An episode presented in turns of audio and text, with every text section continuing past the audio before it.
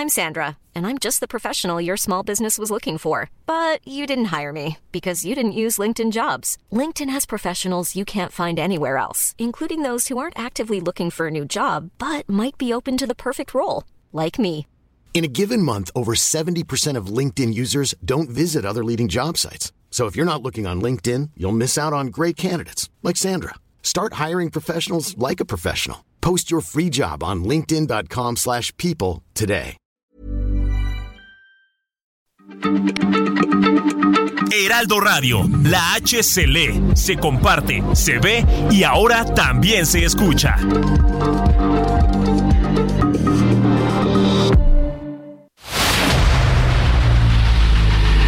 El dedo en la llaga. Había una vez un mundo en el que nadie creía. Un país de historias inexplicables. Una nación con personajes asombrosos. Santo Tomás tenía razón. Hay que ver para creer. El México increíble. Las verdades que duelen. La voz de los que callan. El dedo en la llaga. Infórmate, diviértete, enójate y vuelve a empezar. El Heraldo Radio presenta El Dedo en la Llaga con Adriana Delgado. ¡Gol! Y tengo aquí en cabina al señor Oscar Mota, a Roberto San Germán y a Damián Martínez, los mejores cronistas de fútbol. A ver, ¿qué acaba de pasar? Pues, Adrián, un gustazo estar con, con todos ustedes, mi querido Oscar, Robert. Pues yo creo que lo definiría como pocos y, y como muchos también. Se jugó como nunca y se perdió como siempre, mi querido Oscar. Oscar Mota. Estoy recuperándome. Mi querida Adriana, ¿cómo estás? Te Muy agradezco muchísimo la invitación. Gracias a ustedes. Claudia, también saludarte. Mi querido Damián, Roberto, pues eh, yo creo que muchas cosas que revisar, ¿no? Yo no sé por qué eh, nos- nosotros los mexicanos tenemos que dejar todo a la última, ¿no? Eh, La cartulina del domingo, la verificación extemporánea. Y exactamente en el último partido teníamos que esperarnos para pues dejarlo todo. Y lamentablemente nos quedamos otra vez en la orilla, pero creo que de, de una manera, como que con un sabor de boca diferente, ¿no? Exacto, totalmente. Roberto San Germán. Buenas tardes a todos, buenas tardes Adriana, buenas tardes Oscar, Damián. Pues no, yo creo que es el reflejo de lo que es nuestro fútbol.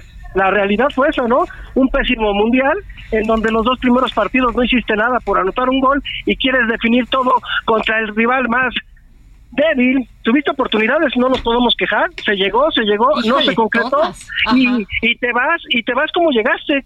¿Sí? Cuatro años más tirados a la basura.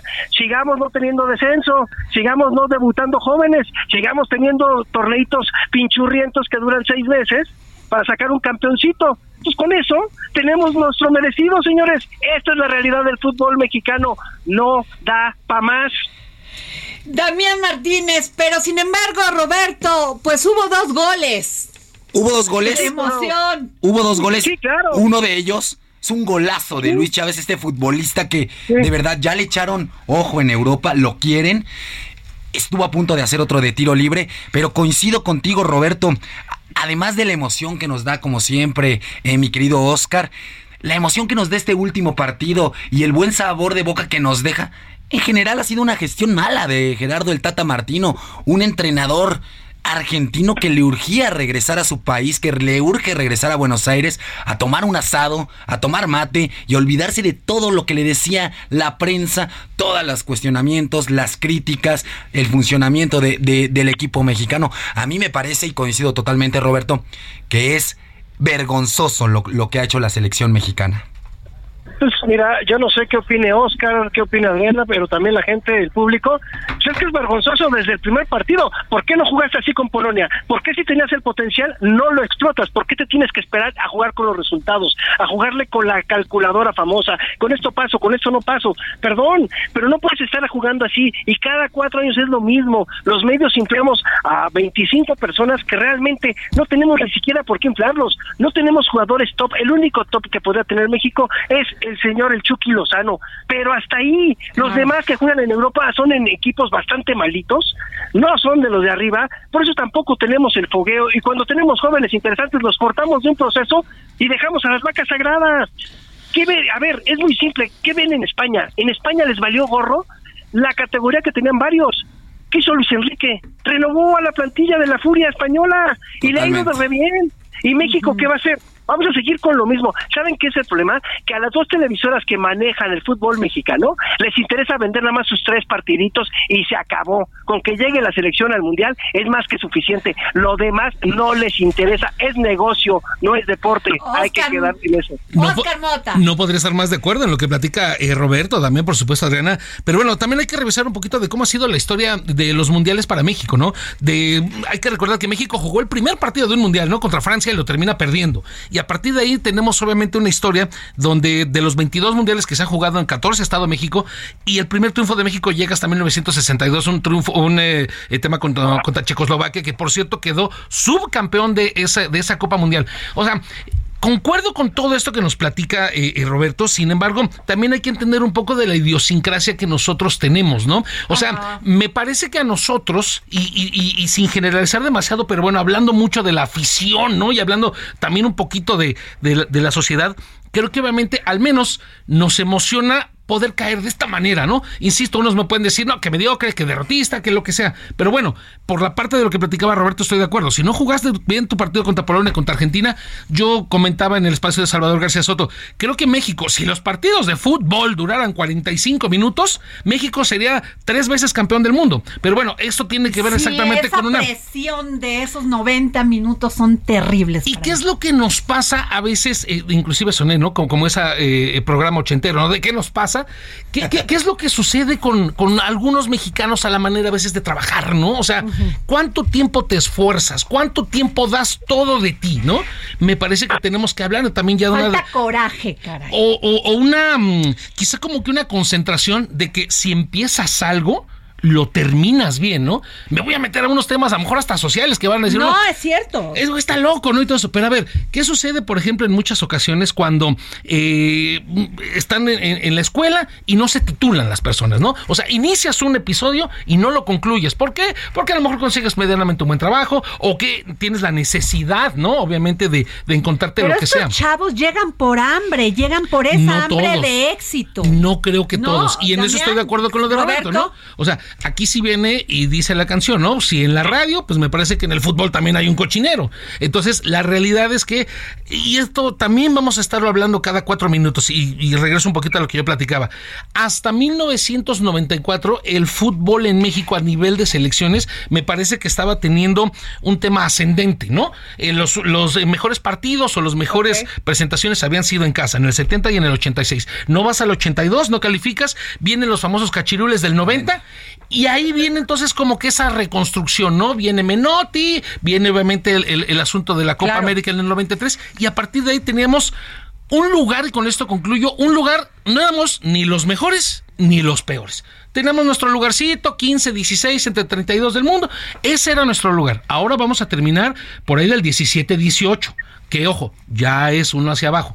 Entonces, me parece que uno, y, reitero, y con eso concluyo, también necesitamos nosotros dejar de creernos que tenemos 450 mil futbolistas. O sea, eso eh, famoso de que dices, no, es que en México vas a la cancha del barrio de Ciudad Neza o en el borde de Sucheca y te vas a encontrar a, ocho meses. No es cierto.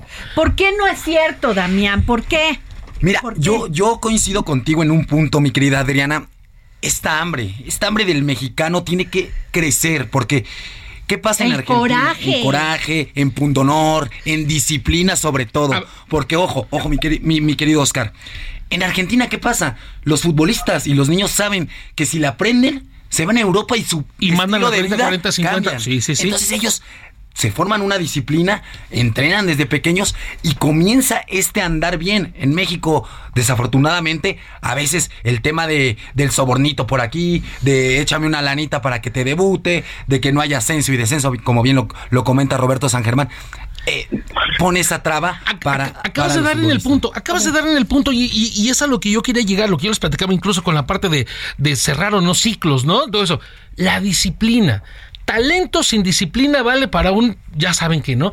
Ok, supongamos que ah, encontramos uno que otro talento por ahí perdido, pero cuando ese talento se lo quiere uno llevar y entonces se trata de pararse temprano y se trata de entrenar diario y se trata de que cuando ganas tu primer cheque de 50, 100 mil pesos no te vayas al relajo, ¿no? O sea, cuando, seas, cuando seas profesional las 24 horas del día, Ahí no lo quieren los mexicanos porque allá no les parece. Bueno, ¿cuál es la carrera de Messi? Messi llega a los ocho años al Barcelona. Y entonces ahí empieza, Roberto, o sea, disciplina, educación. pero también es, pero espérame, pero también es cuestión de ganas y de tener hambre de éxito. Y si no lo tienes, porque además en México se apapacha muchísimo al jugador. Sí, se les paga muy bien para lo que han hecho. En México es uno de los mejores fútboles pagados de Latinoamérica y también en el mundo, ¿eh? Pareciera que no, pero en México se pagan unos salarios estratosféricos. Y lo que decimos es muy cierto. Dime cuántos equipos del fútbol mexicano tienen un semillero que digas vale la pena. Muy poquitos. En instalaciones no se pueden quejar, ¿eh? La gran mayoría de los equipos en México son una maravilla. Hasta los mismos norteamericanos vinieron a checar todo cuando hicieron la MLS. Les gustaron las ciudades deportivas que tenían. En Europa igual se queda así. Es más, en complejos deportivos México tiene mejores que en Argentina, pero mucho mejores, ¿eh? Totalmente. y, tiene, y tiene mejores y tiene mejores campos. En Argentina juegas en potreros a los 15, 16 años, con pura tierra. En México juegan empastados, juegan con todos, los tienen entre algodones. Aquí el problema es muy simple, ¿eh? El problema es muy simple. Aquí es de que tampoco los dejan crecer porque les van a traer un extranjero en la posición que están. Ese es otro de los problemas que tienen y no los dejan salir también. Y luego vemos que hay que pagar los derechos de formación y luego vemos lo que hay que hacer y luego hay que ver. Un día lo dijo uno de los directivos, Hans Berger Westerhoff, cuando se llevó a la gente a la Ajax que los tenía. Y lo dijo, él dijo, en México, el mexicano cuando llegaba a Holanda, todos veíamos el talento que tenía el muchacho. Pero a la hora que tenía que trabajar, la disciplina. era cuando decíamos, ya lo entendimos, porque este no va a salir. Claro. Y ya exactamente, porque decía, yo el entrenador les decía, a ver, aquí está su tableta, aquí está el itinerario diario. Y ningún europeo se quejaba, ni los africanos. El mexicano, ay, me tengo que parar a las 6 de la mañana, tengo que hacer pesas a las 8, tengo que ir a esto. Y dijo, no, ¿sabes qué, brother? No vas a crecer, regrésate a tu fútbol eh, de tercer mundo. Y parece, tal parece, Damián, que llegar a, al, primer nivel, ¿cómo se llama? La primera, división, es tener chavas guapas, fiestas. Así lo ven. Fiestas, sí. Pues Falta es que disciplina, nada más cuando reciben la lana y ya se acaba ese chavo con ánimo, con coraje, con deseo de, triunfo. pues es que eso, perdón, Oscar, es que eso, eso no lo, totalmente coincido, la educación es fundamental, pero también ese es el ejemplo que nos ponen los futbolistas profesionales. ¿Qué pasó en Nueva York, señores? ¿Por qué no está jugando Javier Hernández? Por, eh, ese problema, por que se fueron de parranda a un antro y metieron mujeres al hotel. Esa es la verdad, esa es la la concentración? ¿Dónde está la disciplina? Y no porque chavas guapas, sino que pierden la concentración. El futbolista, al ser un activo de la empresa, que es en este caso el equipo, resulta que, bueno,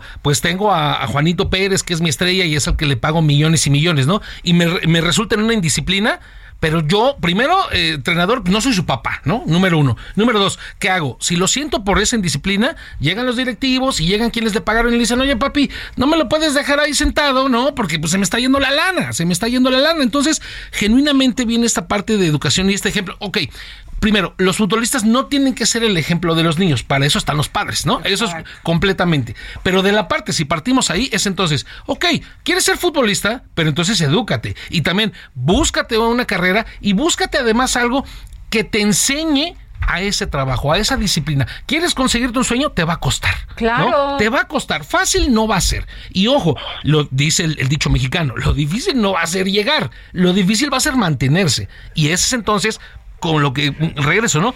En nuestro fútbol, que se mantuvo en un promedio medianito, ahorita vamos hacia atrás. Y ojo, mi querido Roberto, lo sabes muy bien, mi querido Damián, todos eh, los que nos escuchan, pues viene ahora un pedazo de mundial que va a tener México, 10 partidos, donde primero no nos vamos a eliminar con nadie, ¿no? Ah, no vamos a tener eliminatorias y no tenemos la famosa Copa Libertadores, no tenemos otros lugares en donde probarnos.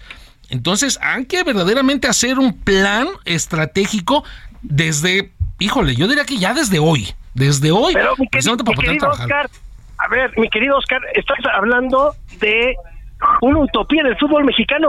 Tú sabes Soy cuál como es el John Lennon, soy un soñador, Roberto, soy un Eres un soñador. soñ- Eres un soñador. Imagine Yo- of yo the tengo- people. Yo, yo tengo una pregunta, Oscar. Sí. ¿Tú sabes cuál es el plan que tiene John de Luisa después de su gestión? Número ¿Tú uno, sabes cuál es el plan? quedarse. Dime cuál es, digo, Número uno, quedarse. Pues es la única, porque lo demás, a ver, la palabra John de Luisa en el fútbol mexicano se debía decir fracaso. Fracaso total. Ninguna selección brilló con él, perdónenme. Ninguna. Ya han fracasado todas. Dime cuál es el plan que tiene México. No ¿Cuál vamos a tener Juegos proyecto Olímpicos 2026? tampoco. No vamos a ver, tener Juegos por Olímpicos. Eso, pero ¿cuál es? A ver, ¿cuál es el proyecto? El proyecto 2026 empezó en el 2022 y nos íbamos a fregar este mundial así, perfecto. Si eso lo dices a la afición, encantado de la vida te la compro porque vamos a llegar como una potencia para el 2026. No dijiste nada. ¿Cuál es tu plan? ¿Tu plan era el 2022 o era 2026? Porque yo recuerdo que Mónica Vergara una vez dijo y salió a decir, es que este este torneo no era para ahorita, era para el siguiente mundial. No. Perdón. O sea, perdónenme, ¿cuál es el proyecto que tienen las selecciones nacionales? ¿Alguien lo sabe? No, no, no hay Porque pies creo ni. que nadie lo sabe. No, Ro- Roberto, yo- tienes, tienes total, totalmente la, la, la razón en este punto. O sea, no hay pies ni cabeza en la Federación Mexicana de Fútbol. O sea, empezamos desde que Gerardo Martino limita las preguntas y dice quién sí puede preguntar, quién no, No, puede pues, preguntar. censurando la to- información, totalmente, y no, no, no, bueno. no se puede, no se puede elegir quién, quién sí pregunta y quién no. Además de que Gerardo Martino, el proyecto que tenía desde que empezó a decir cuatro años y me voy, ¿eh? Yo vengo, cobro y me voy. Ya lo había dicho, pase lo que pase ver, en ta- Arabia díganme- Saudita, me voy. qué- a ver, díganme qué hizo el Tata Martino, que digas wow. No, Ganó nada. el MLS. Sí, en Argentina a lo mejor hizo cosas buenas, con Paraguay hizo cosas buenas, pero tiene una generación dorada. ¿Qué más hizo? ¿Qué hizo con En el Barcelona? Perdi- perdió el título En con Barcelona.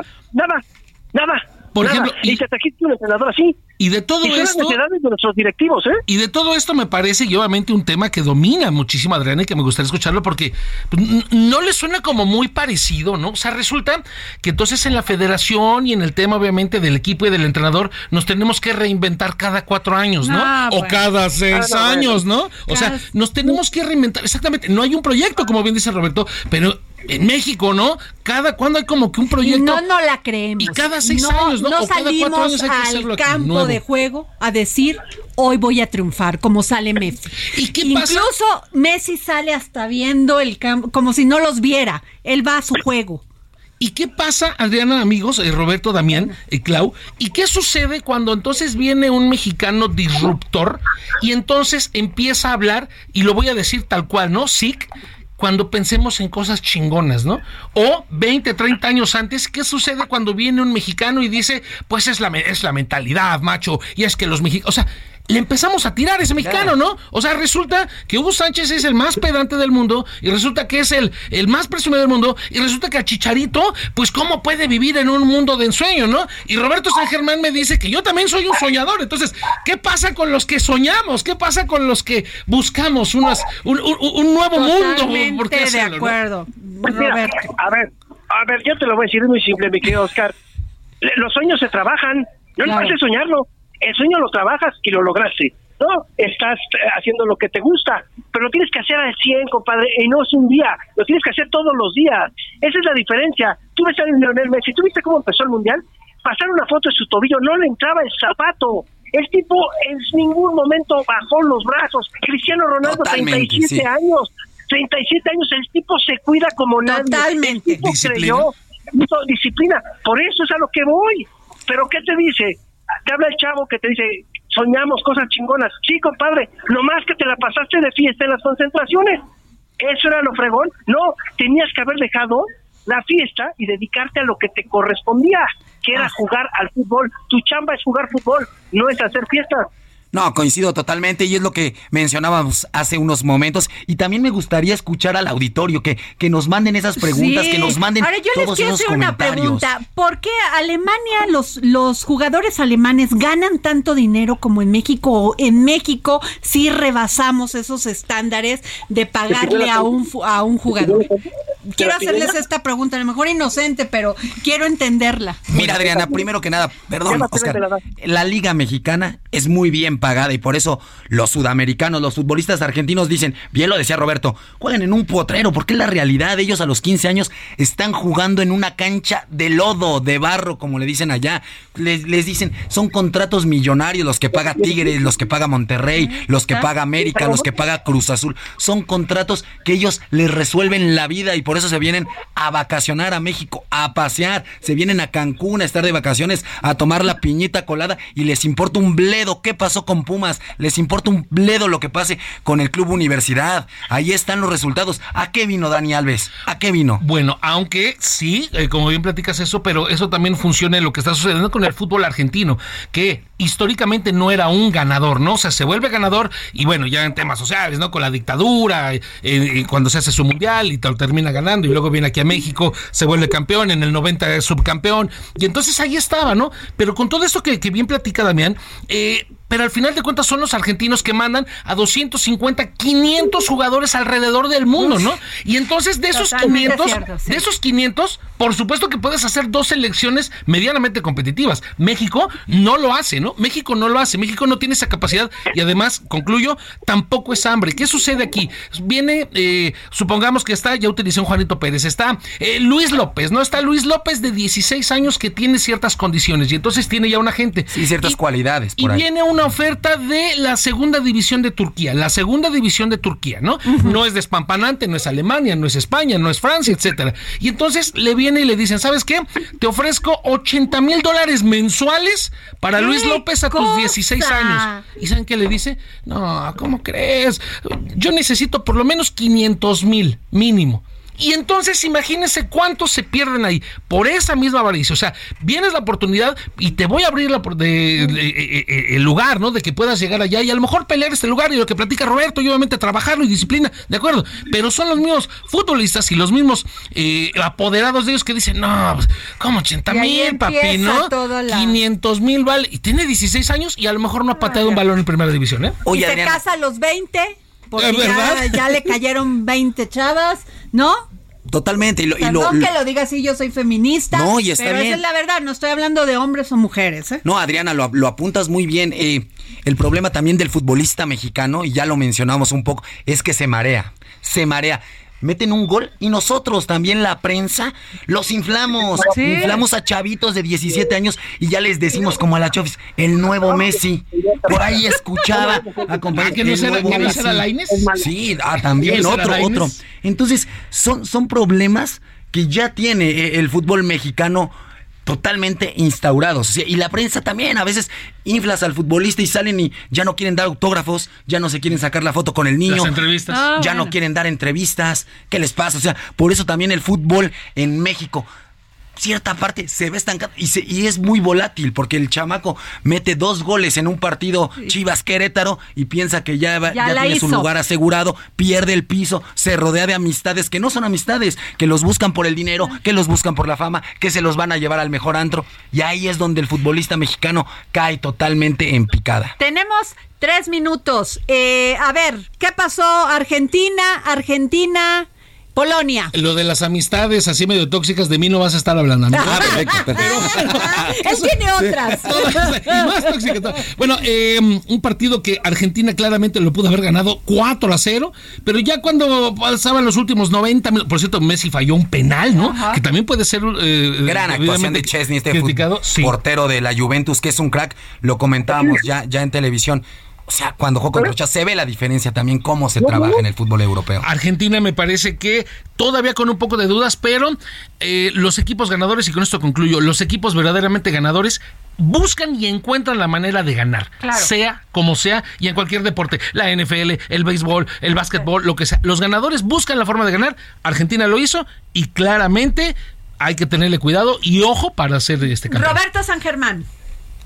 Sí, pues Argentina hizo lo que tenía que hacer, simplemente se dio cuenta que no podía jugar de la forma que jugó contra Arabia, se levantó, le tocó México, se inyectó la energía y terminó con Polonia y pasó caminando en su grupo, el cual todos sabíamos que se le iba a llevar, no era una sorpresa, teniendo a Lionel Messi te cambia el partido cuando quieras y tiene una cantidad de jóvenes que es una maravilla que juegan en el River Plate, ¿no? Álvarez, Hernández, que ya los quisiéramos, y que se van a ir a Europa después de este campeonato. Por eso está Argentina donde está y porque ellos sí tienen un proyecto, ellos sí tienen un semillero, ellos sí están haciendo las cosas. Nosotros no, nosotros vamos a seguir en lo mismo, ¿eh?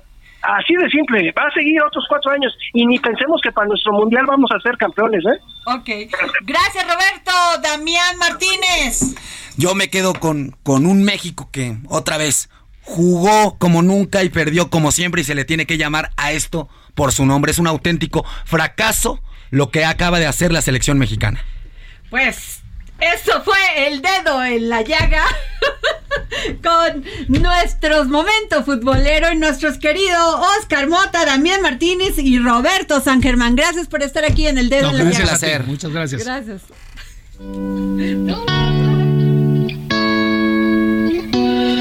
Champán y fútbol y rumba.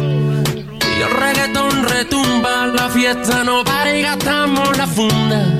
La vida es una y no hay una segunda. Vamos a bailar, tú y mujer. El party prender, pasarla bien. Y vamos a rumbear, y vamos a beber. Sigue a Adriana Delgado en su cuenta de Twitter. Arroba Adri Delgado Ruiz.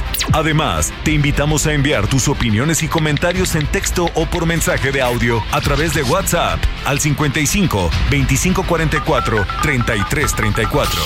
Y si quieres escuchar El Dedo en la Llaga de El Heraldo Radio, en cualquier momento y donde quiera que te encuentres, descarga el podcast disponible en Spotify y iTunes. Hiring for your small business? If you're not looking for professionals on LinkedIn, you're looking in the wrong place. That's like looking for your car keys in a fish tank. LinkedIn helps you hire professionals you can't find anywhere else, even those who aren't actively searching for a new job but might be open to the perfect role. In a given month, over 70% of LinkedIn users don't even visit other leading job sites. So start looking in the right place. With LinkedIn, you can hire professionals like a professional. Post your free job on linkedin.com/people slash people today.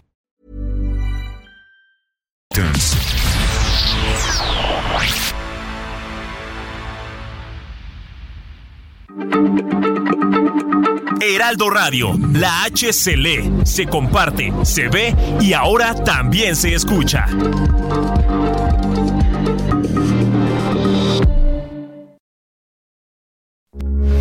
Heraldo Radio, con la H que sí suena y ahora también se escucha. Sigue a Adriana Delgado en su cuenta de Twitter en arroba Adri Delgado Ruiz. Y envíanos tus comentarios vía WhatsApp al 55 25 44 33 34 o 55 25 02 21 04. Adriana Delgado entrevista en exclusiva a la escultora Paloma Torres. Las personas cuando ven una escultura te tiene que decir algo de inmediato, te tiene que decir algo del artista, tienes que reflexionarlo, tienes que pensarlo o sencillamente te gusta. Te voy a decir qué es lo que pasa. A nosotros nos gusta en función de lo que conocemos. Entonces, si tú tienes como muchas más nociones de arte, pues a lo mejor el plátano tirado en el piso lo entiendes mejor que alguien que no, no ha estudiado y sabe nada de arte conceptual. Pero en general sí tiene que ver también con una cuestión de gusto y ese gusto está referido a lo que conoces. Eh, te tiene que decir, te tiene que decir en función de, de, de cuáles son tus convicciones o dónde estás. O simple y sencillamente, yo creo que el arte es lo que te digo, te mueve ciertos hilos de sensibilidad que te permiten percibir el espacio, por ejemplo, la escultura, en cuanto a la escultura, te permite percibir el espacio de una manera diferente. O sea, yo, por ejemplo, veo una escultura de Henry Moore y para mí, más que la escultura formal en, en mármol o lo que sea, son los vacíos que la escultura tiene. Porque el vacío dentro de la escultura es como los silencios en la música. Si no existen estos vacíos, no existe el objeto tampoco. Jueves, 11 de la noche, El Dedo en la Llaga, Heraldo Televisión. Y regresamos al dedo en la llaga en este día futbolero donde Ángel Arellano, México no pasó a octavos de final. No, hola Adriana, buenas tardes, buenas tardes. Oye, pues dejaron aquí humeando la cabina, ¿no? De tanta polémica. Damián y San Germán. lumbre, tuve que poner extinguidor ahorita. Sí, no, yo la verdad es que admiro a Roberto San Germán por la claridad de sus conceptos. muy claro. Y él lo dijo desde el principio, ¿eh? No es de que ahorita por el momento, no, no, no desde el principio dijo desilusionado de la falta de disciplina, de coraje, de emoción, de pasión de la selección mexicana. Y sabes qué dijo en un, eh, en un espacio, no sé si contigo, pero dijo Roberto, esta es la plática que tenemos cada cuatro años y tiene razón, ¿eh? la verdad. Oye, pero hablando de pleitos y, y partidos, fíjate que Saúl Canelo Álvarez ya se disculpó por sus palabras, su amenaza a Messi. Muy bien, San Canelo, San Canelo Qué bueno, me da gusto tu humildad. Subió, sí, sí, sí, subió un, un, mensaje en donde dice, estos últimos días me dejé llevar por la pasión y el amor que siento por mi país e hice comentarios que estuvieron fuera de lugar, por lo que quiero disculparme con Messi y la gente de Argentina todos los días aprendemos algo nuevo y esta vez me tocó a mí. Indicó diciendo que... Bueno, Messi ni siquiera dijo algo, ni siquiera puso un tuit, o sea, como que le voló así. ¿Eh? ¿Tú crees que le haya llegado a sus oídos? Hombre. Yo creo que sí, pero tiene mejor manejo de imagen. Sí. aquí se calentó Canelo. No es, no es alguien que sea propenso a andar escribiendo en el tweet. Y no, y, ni modo que le respondas a Canelo. y está con. No, bueno, y también el Canelo ahí. A ver dónde te encuentre, te voy a dar. O sea, ¿Tú dices, hay una aplicación Perdón. que incluso decía a qué distancia estaba uno y el otro y qué probabilidades hubiera de que se, habría de que se encontraran. O sea, esto fue una polémica impresionante. Yo, la neta, Canelo, estoy muy enamorada de ti. No la riegues, me puedes desilusionar. A mí y a muchas mujeres, porque no nos gusta eso que sea mi, mi hijo sea fan tuyo, mi hija sea fan tuyo, y que tú te pongas a pelear ahí con Messi. no, neta, hace, hace un ratito platicábamos fuera del aire. Si ese mismo mensaje lo hubiera acompañado con un jajaja, ja, ja, no es cierto, suerte Messi, hubiera quedado como una broma así chistosona, ¿no? Mi Canelo no necesita de eso. Sí, pero San Messi, ¿qué tal? También, ¿no? Pero ya salieron a, control de daños, como le dicen, y ahí está, es la nota del Canelo, da por zanjado este conflicto que él mismo armó. Y bueno, pues estamos fuera del Mundial. Qué pena, ni modo, hay que repensar en la política pública del deporte, ¿no? Y generar condiciones para que nuestros deportistas ocupen espacios más importantes, no solamente en el fútbol, en otros deportes que ni siquiera pelan en este país, ¿no? Así que doy una gran bienvenida a nuestra querida amiga, gran periodista, soy hashtag, soy su fan, Verónica Reynolds, quien es colaboradora del suplemento, de este maravilloso suplemento de todos los lunes, Mente Mujer. Pero antes de ir a contigo, Verónica, vamos a nuestra cortinilla de Mente Mujer. Uy, no está. Hoy creo que estábamos muy apasionados. Bueno, mente mujer con Verónica Reynolds. Ya la presenté. Verónica, ¿qué tema nos traes maravilloso? Mujeres excelentes, administradoras de remesas. Así es, Adriana. Y, bueno, ahora sí que yo también soy tu fiel admiradora desde hace mucho tiempo. Y pues muy contenta de estar aquí con ustedes. Efectivamente, pues bueno, una vez más, eh, las mujeres demuestran que son eh, las mejores administradoras en muchos sentidos, pero esta vez vamos a hablar de las remesas. Las remesas que se han convertido en una de las tres fuentes de ingresos del país más importante y que desgraciadamente no tiene que ver nada con la economía mexicana, sino más bien de nuestros connacionales que van hacia el extranjero a trabajar, ¿no? Así Especialmente a Estados Unidos. Y pues bueno, ese es el tema que les traigo ahora, las mujeres administradoras de las remesas. ¿Y esto por qué? Pues porque, bueno, o sea, eh, ahora sí que uno de cada 20 hogares en México recibe, son receptores de remesas. Y de estos, 8 de cada 20 están encabezados por mujeres. O sea, son las mujeres las que administran, las que llevan la conducción de ese hogar, ¿no? ¿Por qué? Porque pues el, ya sea el padre o el hijo mayor o los dos están en el extranjero, ¿no? Que es terrible. Efectivamente, eh, muchas de ellas pues realmente pues viven solas casi todo el año o a veces por muchos años. Algunos tienen la oportunidad de regresar el fin de año en las fiestas navideñas. Eh, pues nada más como para estar en estas fechas y se regresan otra vez. Hay muchos que pues, o sea, conocen al hijo hasta el siguiente año, ¿no? No, que es, terrible porque además pues se disuelven los hogares, las familias y, y eso que apuntas es muy importante porque ellas administran este dinero que muchas veces también o, esposos o, ellas también se van a, Estados Unidos a trabajar, este pues se hacen cargo de todo lo que es la, las finanzas de la familia. Exactamente, de hecho muchos de, estos hogares viven única y exclusivamente de las remesas que les envían. Hay unas que son es un complemento, un complemento muy importante. Pero no solamente esos hogares, México. Pues sí, bueno, tienes toda la razón, ¿verdad? O sea, ¿para qué nos vamos tan lejos? Efectivamente. Pero no toquemos ese tema tan triste, ¿verdad? Pero sí, efectivamente, o sea, las remesas se han, eh, como lo dijimos al principio, se han vuelto un componente muy importante de la economía nacional y pues bueno, de la microeconomía que es esta parte de las familias, ¿no?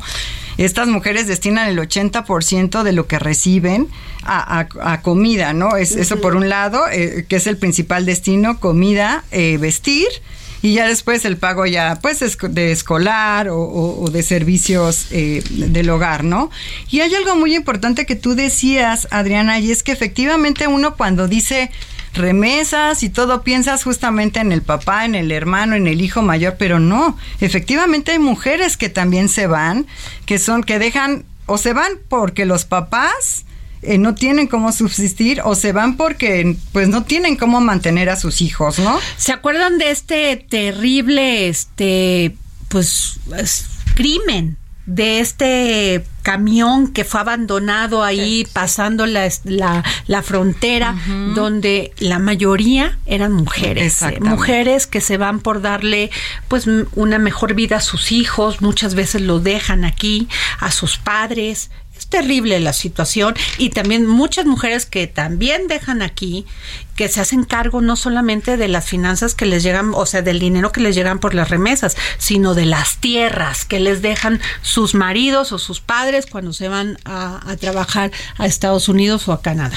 Efectivamente, eh, la verdad es que es un tema bastante complejo eh, y también de mucha atención porque sí, efectivamente, no es que se queden en su casa, ¿no? Es este nada más administrando el dinero de estos aquí. No, son mujeres que efectivamente, sobre todo como tú comentas, estas que están em, en, provincia, ¿no? Están en comunidades eh, agrícolas, pues efectivamente también tienen que destinar no solamente parte de estos recursos que les llegan a, a todo lo que es el mantenimiento del hogar, sino también a trabajar las tierras.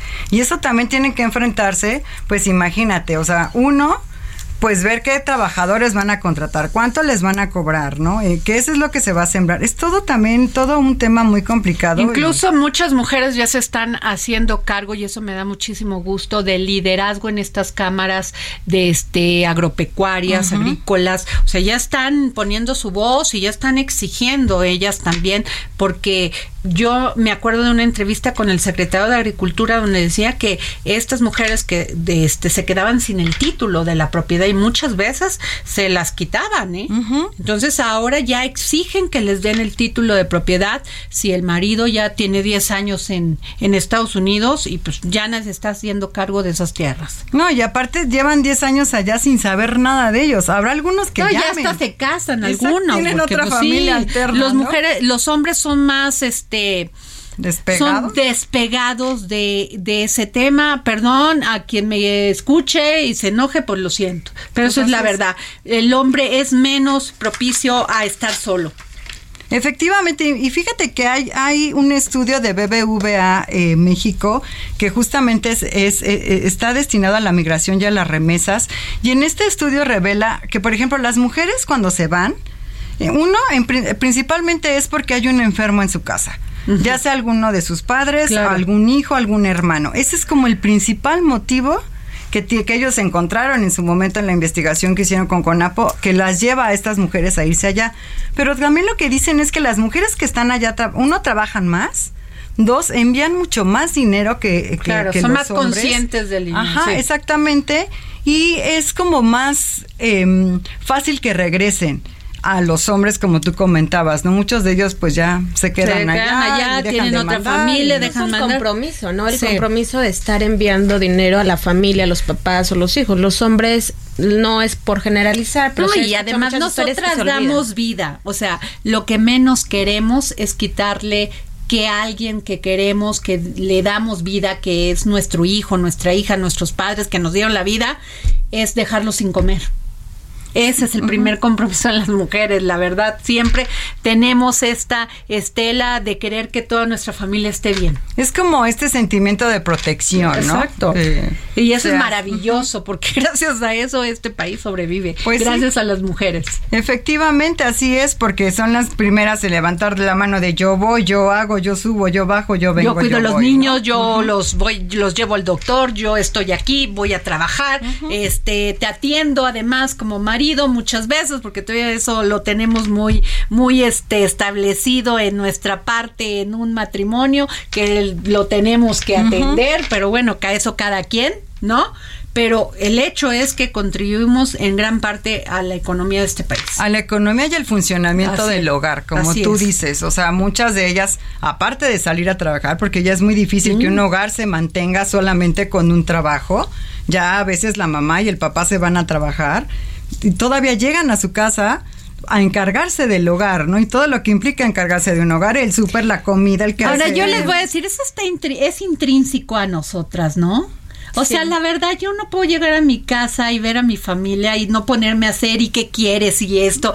O sea, eso es parte del amor, yo creo que también. Sí, efectivamente. El papel del hombre ha tomado mucha relevancia en el cuidado de los hijos y la participación de la casa, definitivamente, pero siempre creo que México particularmente es un país donde sigue prevaleciendo el matriarcado. O sea, la mamá es la mamá, como tú dices, Ibero dice. Tú llegas a la casa y en mi caso yo sí tengo un par de hijos, no llego a ver la tele no llego a ver el Facebook. Ya sentarte con una cerveza. Exacto, tengo que llegar a ver qué necesitan mis hijos. Insisto, aunque el papá ha tenido un papel mucho más relevante, la mujer, como tú dices, ya está como nuestra naturaleza estar viendo qué más hacer. Exacto, y sobre todo cuidar que el funcionamiento, como dice Verónica. Claudia Juárez, Verónica, Claudia trae un tema sumamente importante y doloroso por estas muertes que se han dado en Durango de mujeres por meningitis. Sí, cara, este es, no, no paran los asuntos de mujeres por una u otra situación. En este caso, bueno, es un tema de salud. Ya hoy suman 18 mujeres o 18 casos de las personas que han perdido la vida a consecuencia de esta crisis sanitaria en la que no hay una respuesta, no pasa nada. Estaba leyendo que ya una legisladora, la senadora morenista Margarita Valdés, ya pidió, ya exigió cuentas a la Fiscalía General de Durango de que pues que acelere las investigaciones para ver qué es lo que está sucediendo. Yo platiqué hace un par de horas con eh, la señora Mónica. Ella es mamá de Berenice Montelongo, una chica de 23 años que recién dio a luz a su bebé y que no puede estar con ella porque hoy está entubada. La verdad es que me apenó mucho la conversación con la señora porque esas conversaciones, híjole, ¿qué le dices? ¿Cómo, cómo sientes esa empatía? Porque nada, nada la va a consolar. Y ella me contaba que esta chica, su bebé nació el 23 de septiembre sale del hospital con un dolor de cabeza, y un dolor de cabeza, y un dolor de cabeza, náusea, vómito, no es normal. Para el 4 de octubre es internada y ya no salió. La situación se ha agravado que hoy en día está intubada. Y entonces yo le decía, bueno, ¿qué es lo que le dicen las autoridades, los médicos? Y decían que al principio los médicos le decían, no sabemos, o sea, no sabemos qué está pasando, esto es, un, esto es raro, esto es novedoso. Hicieron estudios, finalmente le dicen es meningitis, de dónde salió. No, pues que un virus, que las... Que un hongo, decía Gatel. López Gatel decía que, me parece también muy grave es la posibilidad de que haya, eh, sí, de que les hayan em, aplicado esta la raquia. Sí. quienes hemos tenido bebés, pues es la inyección que te aplican en la columna vertebral para pues tener menos dolor y que una de las explicaciones que le dieron es que posiblemente estaban caducas. Esto me parece terrible. Que es una puede, sí, es un anestésico. Y tiene mucha lógica porque la mayoría de las mujeres son mujeres que han dado a luz, que les han eh, eh, practicado una cesárea. Entonces, esta señora es muy triste la situación, tienen un bebito en casa, lo está cuidando la hermana. Eh, Mónica está entubada, el panorama es de desalentador y el médico, uno de los médicos le dijo, hay que pedir un milagro. Pero ahí ves a los legisladores y a los legisla y a las legisladoras hablando de la marcha, que si López Obrador no juntó a las personas, que si el INE no. o sea, estos temas son verdaderamente importantes. El tema es que ven aumento, o sea, ya son 18 personas muertas. Escuché que hay un hombre que ya falleció de entre estas eh, defunciones que también le aplicaron ese exacto. Pero esta señora me decía que tan solo en el hospital del parque de donde salió su hija tras dar a luz y a donde reingresó ya van más o menos 45 casos. Ahora sí es importante apuntar que estos el hospital donde donde se les aplicó este anestésico eran era un hospital privado eso sí también hay que aclararlo, no era del gobierno, no pertenecía, pero pero como quiera, me imagino que que están checando constantemente que estos hospitales cumplan, ¿no? Así es, digo, si vas a pagar en un hospital privado es porque en teoría estás pagando seguridad, buena atención. exacto.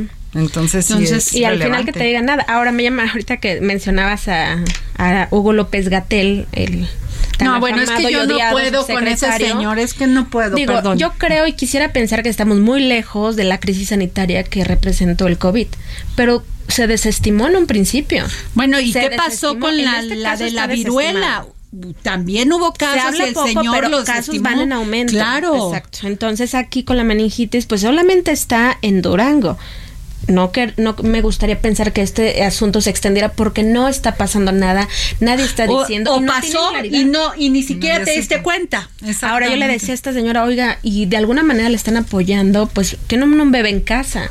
Y me decía, "Es que sabe qué? que nos nos dicen, "Les vamos a dar pañales o leche", pero es un rollo, es un relajo, entonces ves a tu hija por un lado, atiendes al bebé y nos piden documentos, hay que llenar hojas, entonces es una situación muy muy dramática la que están viviendo las personas en Durango. Terrible, Verónica, es que de veras si no son feminicidios, feminicidios que todavía no tenemos respuesta porque lo de Morelos seguimos sin tener Bueno, y no este, solamente Morelos, o sea, ya en Morelos, lo de Jalisco que se han incrementado los feminicidios, ya ya no ya ni hablamos por año Hablamos por día, que eso es terrible, lo vemos con una normalidad y las autoridades ya se acostumbraron a eso, a decir estamos investigando, sí estamos en este, sí hubo una denuncia, sí esto, pero nunca nos dan una respuesta y la impunidad persiste.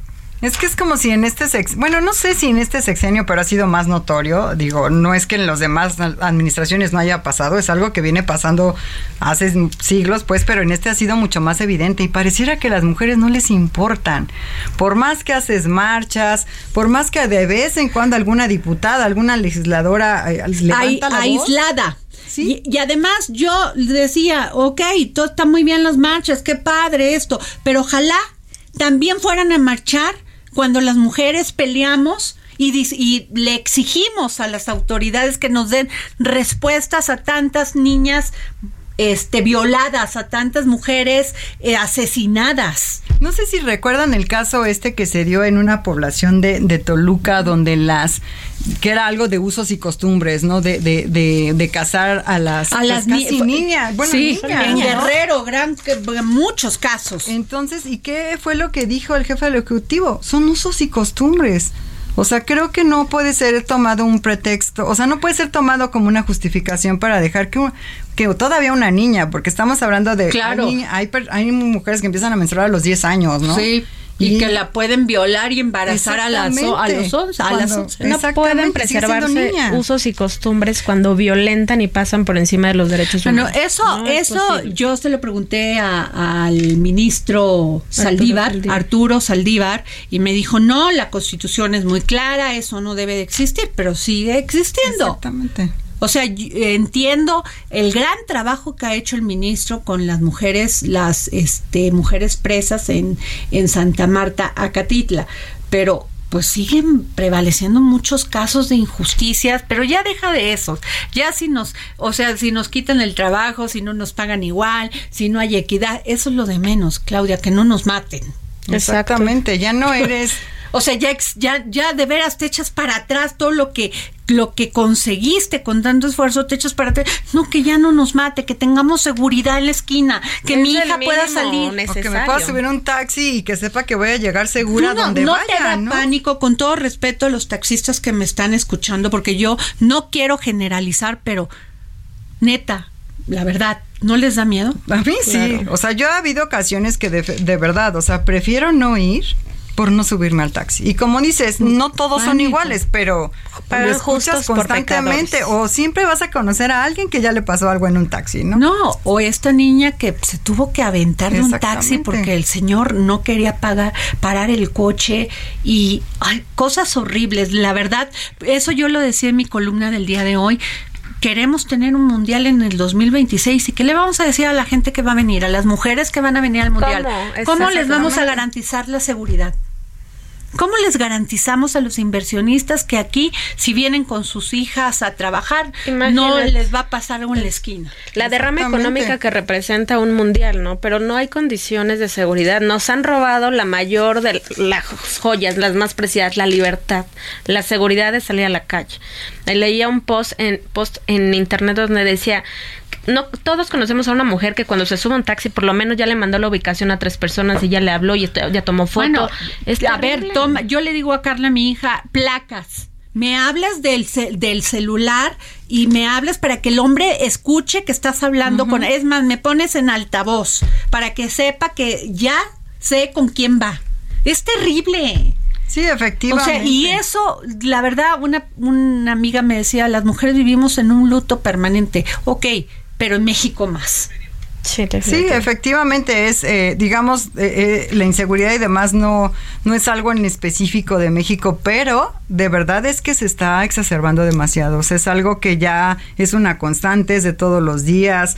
o sea, esta parte de ver, me pongo la falda o no me la pongo, ¿no? Es terrible, que ya no puedas ir en una calle y, y, y no encuentres ahí quien te vaya me a jalonear. pongo zapatillas o me llevo tenis por si hay que correr. Exactamente. Ay, no, o sea, de verdad, es, yo creo que, eh, como dice Vero, no creo que sea una situación específica de esta administración. Es un problema que siempre ha existido y nunca se le ha dado solución, pero sí está. no, en este momento, perdón, rebasaron límites, se están está rebasando límites, está fuera de control por la impunidad. Exacto. Y yo no sé si ustedes se han dado cuenta, pero, o sea, en la calle no ves policías.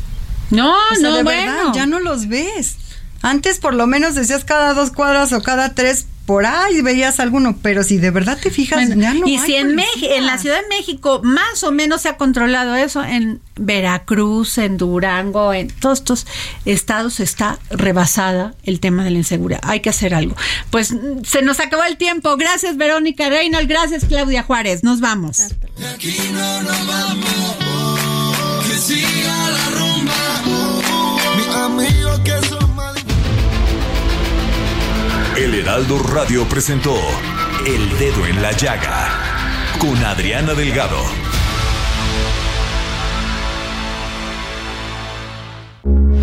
Heraldo Radio, con la H que sí suena y ahora también se escucha.